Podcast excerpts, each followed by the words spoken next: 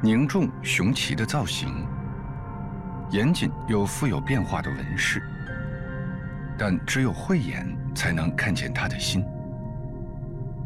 此刻，他被安置在国宝的最高展台，因为他记录了上古时期一对十几岁少年的心跳，一段关于王朝不忘初心的对话。三千年前的日落，在大地上映射出两个年轻人的身影。他们一个建立了一座至今依旧繁荣的都城，一个铸造了一件记载荣光、跨越十几个朝代不朽的青铜器。他们的父辈曾经浴血并肩奋战，建立了新的王朝——周朝。这两个青年。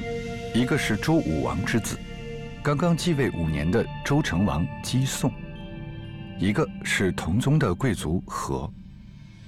虽然王朝新的领袖姬诵才十几岁，但已经在他四叔姬旦，一位令后世孔子都尊崇的儒学先驱辅佐下，开始励精图治，并依照父王姬发临终的遗愿，为保江山永固。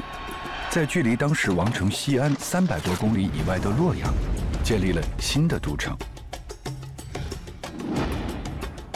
这些事迹，使得同是年轻人的和血脉奋张。父亲的业绩得到一国之君的认可，自己又被新王看中，为此他也要做一件热血的事情。在得到批准后，和铸造了一件青铜尊。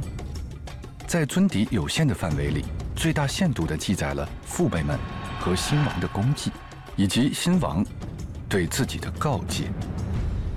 当考古学家在一百二十二字铭文里发现“宅兹中国”四个字的时候，无异于在方寸之间看到了埋藏了千年的谜底。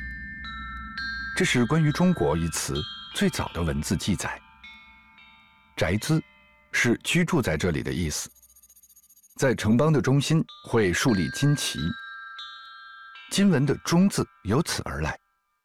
家园需要有护城河阻挡外来入侵，并在军队的护卫下才能得以安宁。因此，金文的“国”字有兵戈守护。尊礼的中国所指的是当时天下的中心，王朝的中央。新建的都城成州，是现在的洛阳一带。这些写给祖先的字迹，更像是写给数千年后十三亿中国人的信。三千年历史演进，朝代更替，“中国”一词从地理中心、政治中心派生出文化中心的含义，继而又被赋予了王朝统治正统性的意义。直到清末，“中国”一词。被用作国名，出现在官方正式文书当中。三千年过去，那对年轻的身影早已不在，太多故事也被黄土掩盖。但洛阳城繁华依旧。同样被黄土掩埋的青铜尊，于一九六三年在陕西的一处土崖中被发现，后被命名为何尊。虽没有了最初夺目的光泽，但尊底的一百二十二字铭文却没有辜负它主人的期望，跨越三个千年，将祖先的丰功伟绩展现在后人眼前。中国三千年前被镌刻于方寸之间，深埋于地下。